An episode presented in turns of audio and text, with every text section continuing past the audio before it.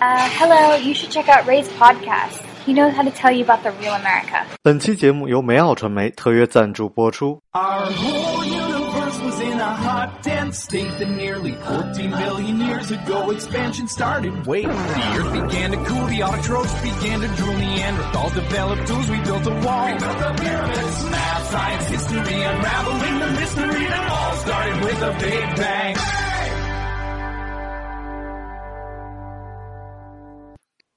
Hello，大家好，欢迎收听本期的老马侃美国，我是老马。哎，这期节目都不知道录了多少遍了。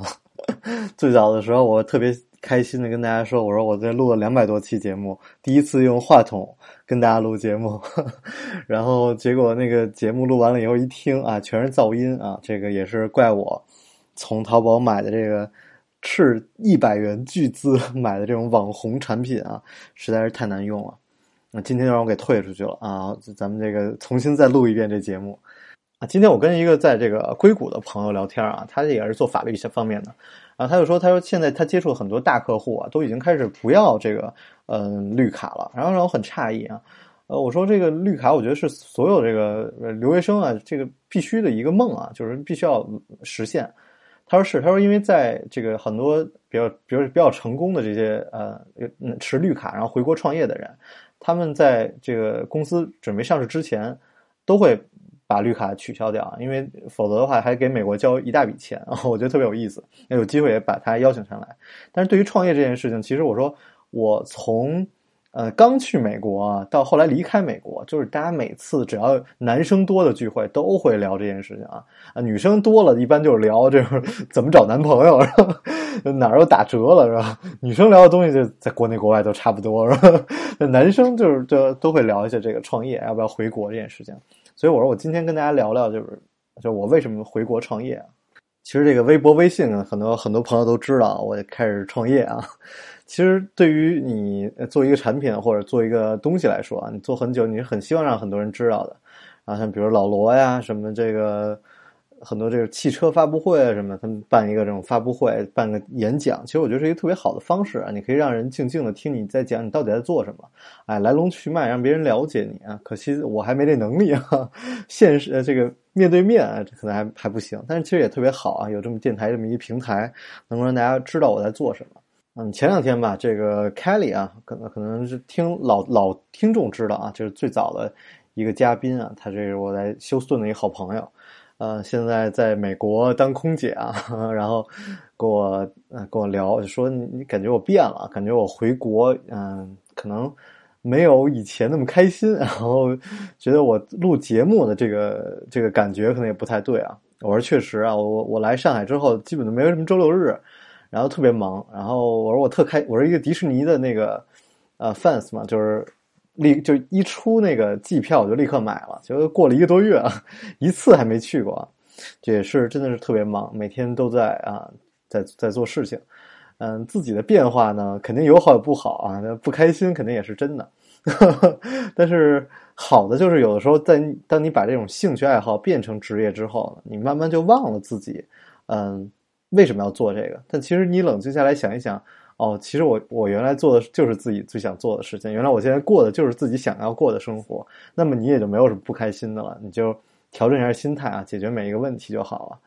呃，回顾自己的，其实这已经不是我第一次创业了啊，我第一次创业啊，要说注注册公司什么的啊，那可能在这个在美国的时候就就已经干过了啊，但我第一次创业其实是在去年啊，在休斯顿跟洛杉矶啊，我注册了成立了一个这个医疗公司啊。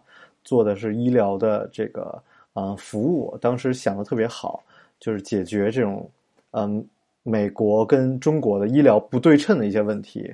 呃，我觉得很多时候很多人在，比如比如想事情嘛，比如说忧郁症啊，当比如你没文化的时候，你会觉得哎，忧郁症算什么病啊？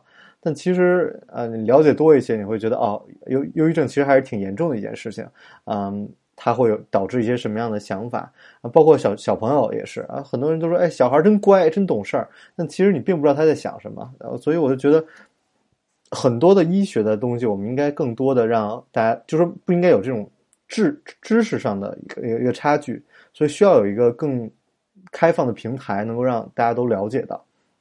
后来发现，嗯，就是 怎么讲呢？就是最简单来讲，就是嗯，困难很大啊。不光是比如这个费用的问题，还有就是说，比如坐月子啊，我我我讲过很多次，我说后来我发现坐月子这件事情，并不是在于它的医疗的程度上，很多时候一个人做这个决定，比如做我要不要坐月子这个决定，基于的不只是他自己的知识范畴，更多的时候是比如攀比，比如说家人。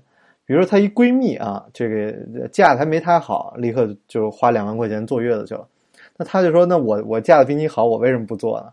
或者说我有这么一个呃机会能够休息，我为什么不休息呢？”哎，然后包括这个大环境对你个人的影响，像很很多人的这个自信心或者说他的这个知识储备没有我这么强。比如像我就完全可以亢奋到我我就要把这个手机，比如说怎么着，我就不相信手机有辐射。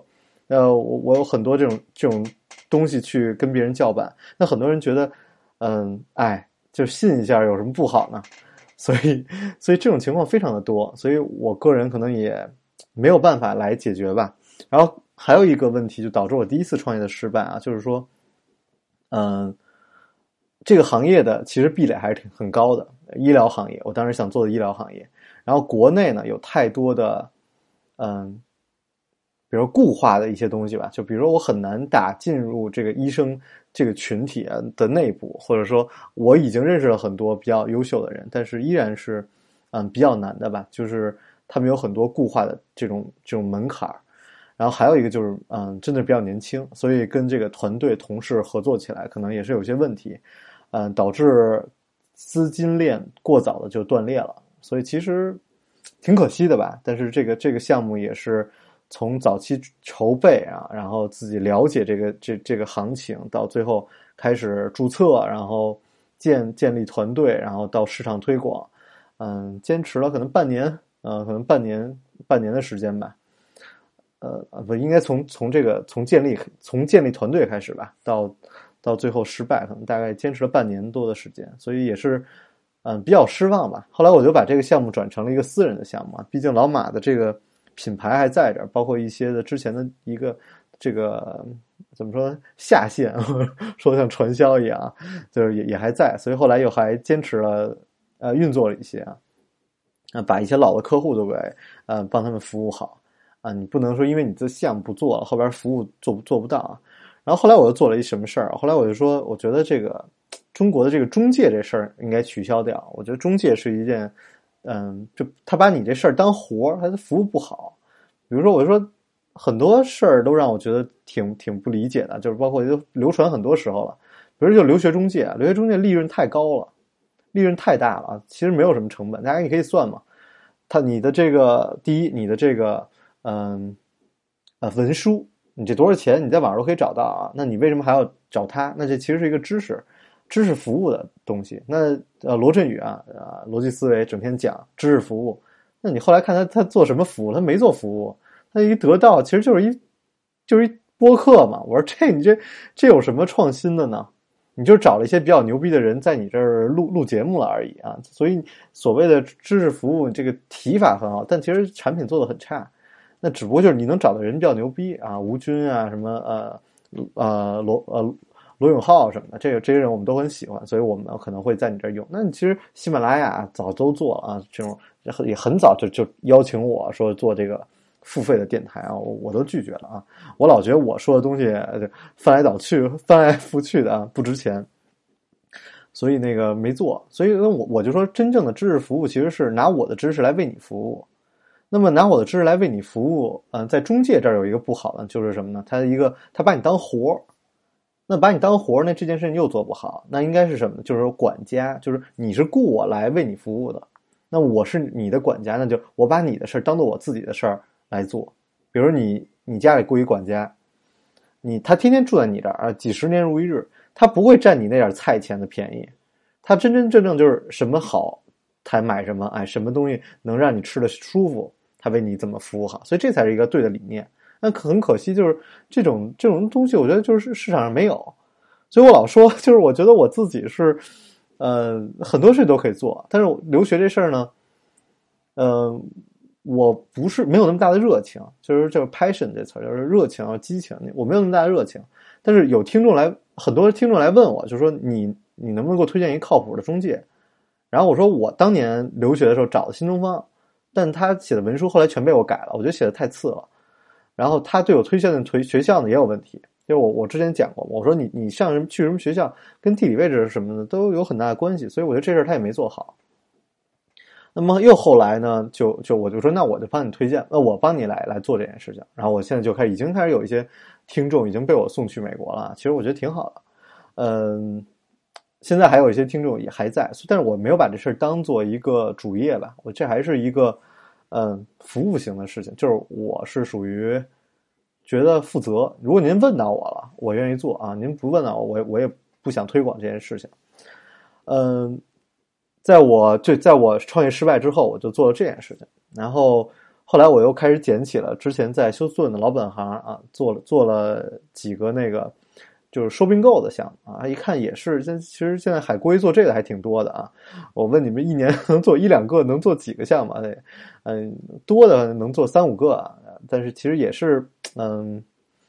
感觉接触了一下，大家装逼的情况太严重了。这一去参加一个聚会啊，大家都西装笔挺的啊，然后那个，嗯，就是一一说就自己在在国外怎么着怎么着。我一聊深聊了一下，就觉得我我又不是我特别喜欢的那种事情，所以嗯，就开始看看书啊。去年的时候开始看书。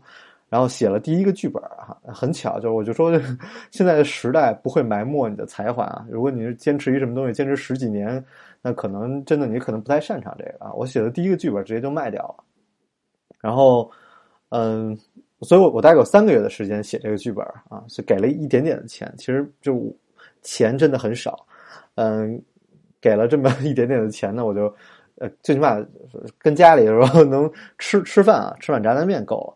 然后呢，看看了很多书啊，哲学书啊什么啊，我不能说看了很多书，我看书真的很少。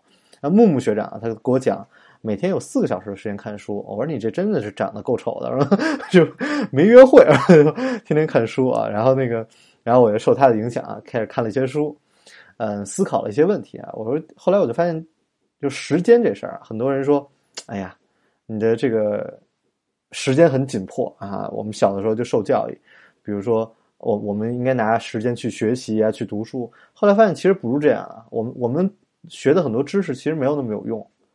比如你去很火的一些书啊，我翻来看啊，翻来哎三三五年前的书，你现在一看，比如货最简单货币战争，对吧？这这火这劲儿过去了，你再看那本书，你就觉得讲没有那么没那么大的道理。所以很多知识它不不一定是对的。那么现在你看来，呃，我们说让大家节约时间做的很多产品，其实没用。你说最简单就是那个电动的窗户嘛，那个窗帘，咵一回家或者在家里控制，就没必要。你回家拉一下，这个时间你并没有那么需要去节省。嗯，所以很多时候很多科技带给我们的东西，其实我们是不需要的。很多我们觉得很有道理的观念，其实也没有那么那么对。那么在这个娱乐至上的时代，其实我们大部分的时间是用来去去消遣的。那我我我后来就说减肥嘛，我一天只吃一顿饭。那你发现你晚饭时间节省了以后，那个时间也是空白的，就开始大街上闲溜，然后就是看大妈跳广场舞，哎，跟人聊天什么的。所以这是我我我我想到的一件事情。然后第二件事情就是我开始混迹于这个创业圈因为我呃怎么讲呢？我呃我写的这个题材吧，这个这个这个作品是这个讲海归的啊。那海归其实就像我刚回国一样，就是还是很希望能做事情，然后混迹了一下创业圈，参观了很多这个创业创业的项目，我觉得挺差的。说实话，我觉得挺差的。所以我老说，我觉得这感谢同行映衬啊。你有的时候你不需要做的太好，你就能出头的原因，就是因为同行做的太差了。大家都在追名逐利啊。我我我去聊了很多的这个投资人，然后投资人这个圈子倒是。我我也没有那么崇拜吧，就大家觉得好像很主流，怎么怎么样？但是我我觉得还算不错，因为很多投资人他们懂的东西很多，比如他就投这个领域，他就懂得很多，哎，这就让我很欣赏。然后，但是很多投资人都说，哎，真的是呃，好的创业项目很少，比如说真正好的项目可能他没有拿出来啊，嗯，比如极客中国啊，这极客公园啊，然后去参加他的活动，呃，看了很多挺有名的东西吧，他这也也很赚钱。啊，暴风啊，它的这个股票啊很好，你去试戴它的产品，说话挺次的。就跟我最早的时候，我说我特别特别喜欢罗永浩，然后一回国立刻买他的手机，呃 T 二吧，呃用什么玩意儿？我用了真的就几天就就不用了，嗯，散热啊什么的很多问题。就是我们很多时候接触一个信息是通过宣传，通过媒体，而其实它真正的产品做的并不好。包括暴风的那个 VR 的产品，我说你你们产品，我当场说的，我说你的产品差到让我非常诧异。我说一一年前科技产品。就是翻这更新太大了，然后我说一年前我在美国用的产品比你们远远的要好很多倍，这也是为什么大家现在要用 PSVR 对吧？大家现在开始用那个那个微软的微软的产品，就是人家做的东西真的比你好。你现在在中国只是有钱，嗯，所以包括我刚才讲到说这个逻辑思维的这个产品。我其实也是他们最忠实的用户，就我没有任何就是为了贬低别人而贬低，我就很喜欢啊。最早第一期节目讲什么呀？讲什么？那个时候讲 U 盘式的人生嘛，呃，就觉得非常好。那时候在美国，非常努力的希望能够加入他们的那个群啊什么的。但是后来你发现，其实并没有太大的用处。包括我们那个群，我们那个群的时间比我电台时间还久，三四年的时间。那你发现这些人天都是死忠粉，你天天听别人讲的这些知识有用吗？好像并没有什么用。所以，其实更多的还是需要你自己的一个思考啊，你自己对你自己的这个行业或者，嗯，做的事情的一个思考。所以后来我就发现，其实这是一个钱特别多的一个好时代啊，反而是没有什么好的项目。嗯，当然，我后来又参加了一些啊更多的这种创业的一些活动啊，然后也是确实遇到了一些很多很好的企业，包括嗯，比如马未都马爷的项目啊，大家如果有有了解，你可以去看一下，我觉得做的非常好。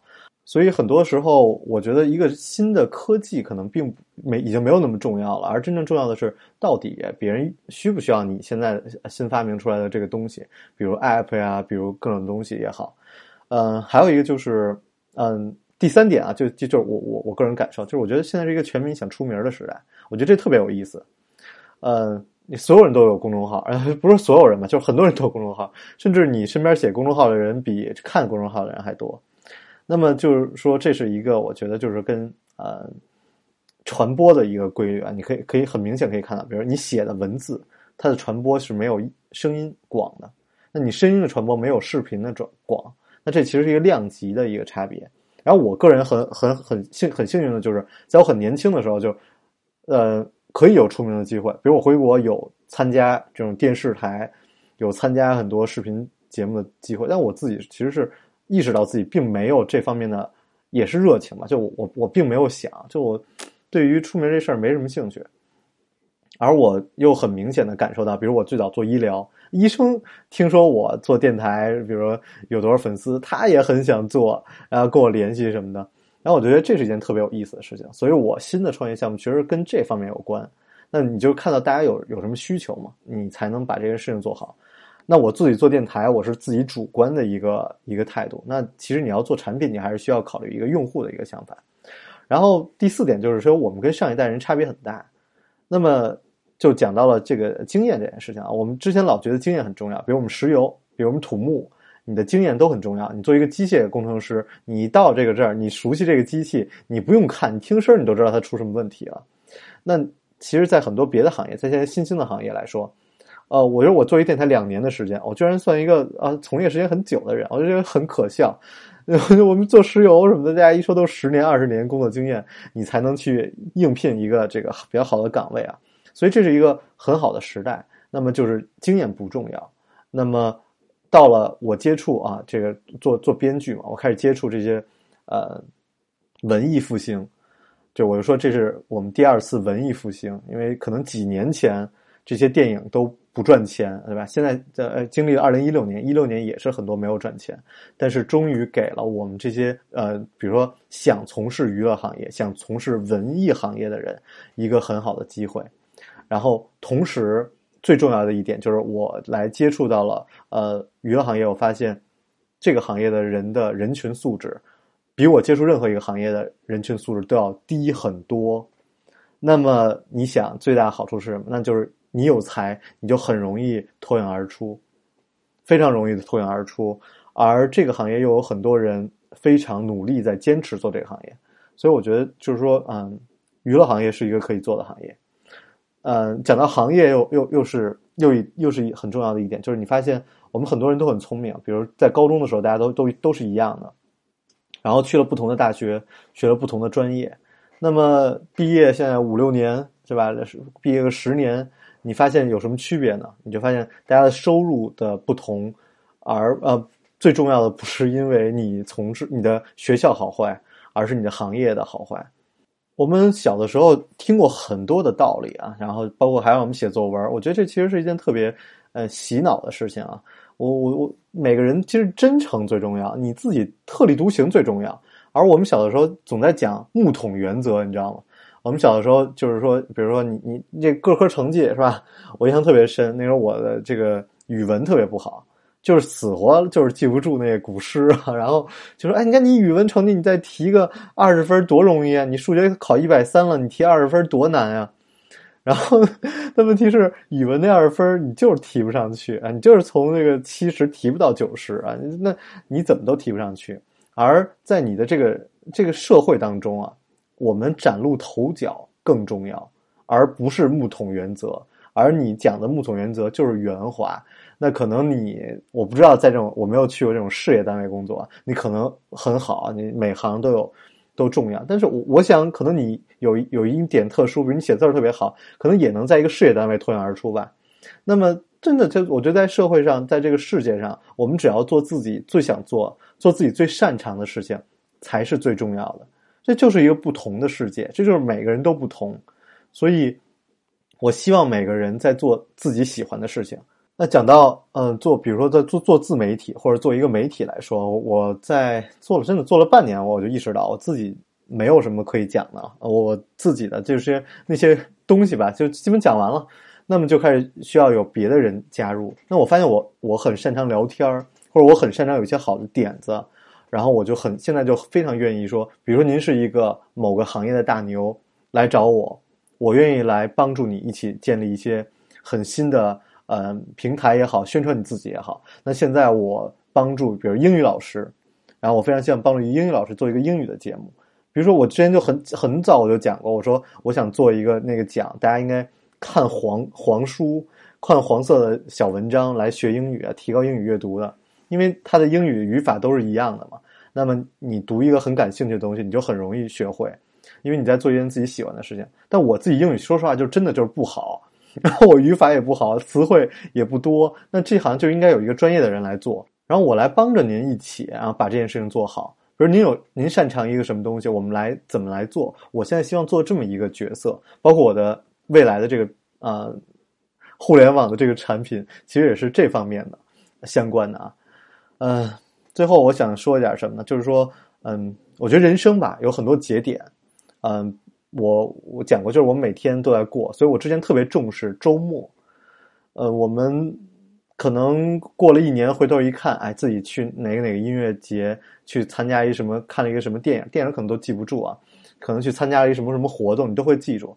所以，就算我们庸庸碌碌的，嗯，过了周一到周五，其实也应该做一些有意思的事情，在周末，然后做一些自己真正想做的事情，这样你才能给自己的人生吧有些闪耀点。就算自己比如老了都失忆了，你做的所有人都记不住了，你最起码你还能记住曾经那些闪耀点。我在过去的一年里啊，也是啊，不止一年吧，就这两年吧，就做电台这两年，对我人生改变很大。我有很好的一个机会遇见各行各业的人，各种各样的人，听了很多很多的故事。然后我发现啊，很多很有才的人，很多大牛，现在叫大牛，各行各业的大牛，来到我的节目里，他可能并不会表达自己。然后或者他的这个行业更适合用可能视频的手法来表达，然后我就非常希望能够汇集大家，然后让每个人你的 passion，你自己想做的事情都能够表达出来，都能够让更多的人认识你，而不是说要考虑有什么商业价值怎么着。其实我觉得真不重要，就是这些东西都是可以怎么讲可以运作的吧。就是你做你自己喜欢的这件事情才是更重要的，而你不用去想，哎呦，我做这事儿，这个有多少人听啊什么的，不重要。嗯，所以呢，也非常欢迎啊，就是说，比如导演啊、演员，然后可以来联系我，然后我正式招聘，因为我现在公司啊，比如说，对我我我我要介绍一下我们团队啊，我们现在的技术团队呢，啊，我没有公开的这种招募啊，因为其实还是靠朋友的这种这种互相推荐吧。是，也是一个嗯，比我年纪大很多的一个嗯朋友带我啊，是帝国理工啊，美国最好的学校，帝国理工的一位海归，然后有非常丰富的经验啊，在带我们技术的团队，然后来开发我们的网站 APP。然后我个人呢，也是希望未来就是隐藏我自己，我并不是很想做一个就是门面吧。然后我也希望就把大家都推出去，然后所有的人让你建立你自己的品牌。然后你能够更好的完成你自己，而我只是通过我自己一点点的这个经验，然后能够帮助大家。嗯，我们公司现在在上海，然后今年也会在北京。然后我们现在欢迎导演、演员，然后什么英语老师啊，然后你比如说你特别擅长做美食啊，你都可以来联系我。然后我们也欢迎，比如啊，编辑的实习生，你可以来我这儿做兼职，你也可以来我办公室上班。嗯，也欢迎你来展现你自己最好的，同时也我也希望你能够带着你的作品来见我，就不要只是说，哎，老马，我很喜欢你，然后这样其实并没有什么太大用。也希望你能够让我认识你。同时，我也现在在正式的招募一些商务的实习生，啊，你需要去对接我们的广告客户，然后去协助策划，然后我们的一些品牌的活动，啊，当然需要大家就一起来玩儿。嗯，待遇方面你放心好了，什么团建我觉得都弱爆了。我们一定会就是要玩，都是去最起码泰国吧，full moon party 啊，对吧？我们会会玩的很好。也希望你可以给自己一个机会啊，然后展现你自己。更需要的是一个你自己的一个想法。好，说这么多，感谢大家啊，非常感谢大家收听我这期的节目啊，我这次。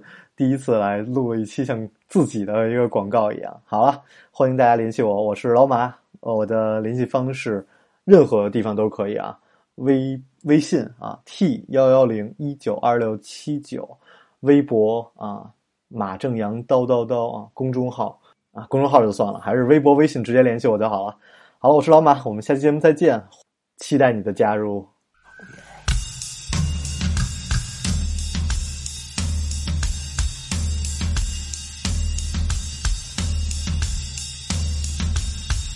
Maybe I don't really wanna know how your garden grows. Cause I just wanna fly lately. Did you ever feel the pain in the morning rain as it soaks you to the bone? Maybe I just wanna fly, wanna live but don't wanna die. Maybe I just wanna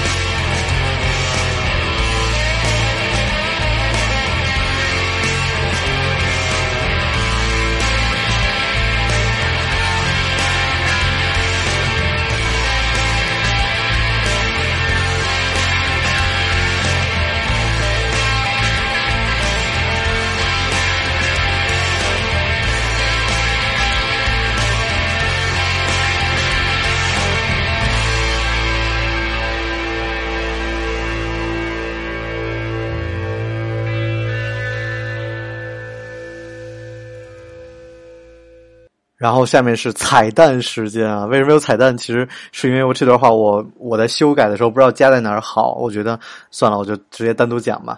就是我又很激动，在于这个整个的娱乐行业或者文文艺行业吧。虽然有很多很多的人就是挺 low 的，然后就是比如说追名逐利啊什么的，这也很正常。但是同时我看到了很多很多的人，就是特别为了艺术，然后或者为了自己爱的事情。就无无所畏惧，就不为钱，然后也在做。就这，这是我觉得在其他行业很少见到的。因为其他行业，我觉得大家都就 just a job，就是只是一个工作。而在文艺行业，我见到很多编剧，然后小说写写作的人，然后导演，然后演员，他们真的很坚持自己。这这一点，我觉得特别特别。特别牛逼，然后真的特想跟他们一起工作，就特别觉得特别亢奋，就觉得你做这件事情真的无所谓，然后火不火，就是想把这事儿做好。对，但但其实这个问中间就有一些问题，就是你怎么把这事儿做好，可能还是需要一些专业的人，然后有一些指导啊，或者有一些方方法的问题啊。但这个热情最起码在这儿，就让我觉得这个行业很想，我很想加入。呃，还有一个就是我觉得，而且我觉得。就是一代比一代更好，就是九零后特别特别好，嗯，比我们那一代人就是为世俗在在在烦恼，我觉得强多了。比如说房子这个问题吧，就是我觉得很多九零后小朋友。真的不考虑，就是大家真的很多人真的就是说这无所谓啊，就是说想只想做自己想做的，呃，包括恋爱观点也是，就是哎无所谓，就只只只追求自己喜欢的。我觉得这跟美国就特别特别像嘛，就你就想大就是经济发展到一定阶段了，大家就不考虑那些东西了，而也有可能是因为比如说他们就已经有了，而同时我也看到了很多，比如说年纪可能更大一些，可能四五十岁，他们也是。就比如做一个导演，他就是在呃，比如一年有两三个月，把这一年的钱都赚过来之后，就去拍自己喜欢的纪录片呀、艺术片呀。你你看，就说那可能是这样的人就跟年纪没关系了。所以我觉得这个行业，我我见到了很多这样的人，嗯，包括演员。之前我们我们也请过嘉宾，我觉得大家都是很努力的想把这件事情做好，而做这件事情的原因是为了出自内心的一个渴望。而我觉得很多时候。不要听那些，嗯，年纪大的人，比如资历很深的人对你的教育。呃，我看我看那个路边野花也是，他们就说之前找了六十几个人，所以没有人说他们东西好。然后结果人家拿了金马奖之后，大家就再去给你肯定，就是很愚蠢。我们有的时候像陈丹青的画也是，就是我们很多时候年轻的时候的作品，有的时候就是会特别牛逼，就是你的。才华真的就很容易被展现，而你只差一个做，就你只要做了，你就知道到底怎么样了。而我们差的只是从 think to do，从想到做的那么一小步。所以只要大家迈开这一小步，一定可以的。好，我是老马，我们下期节目再见，拜拜。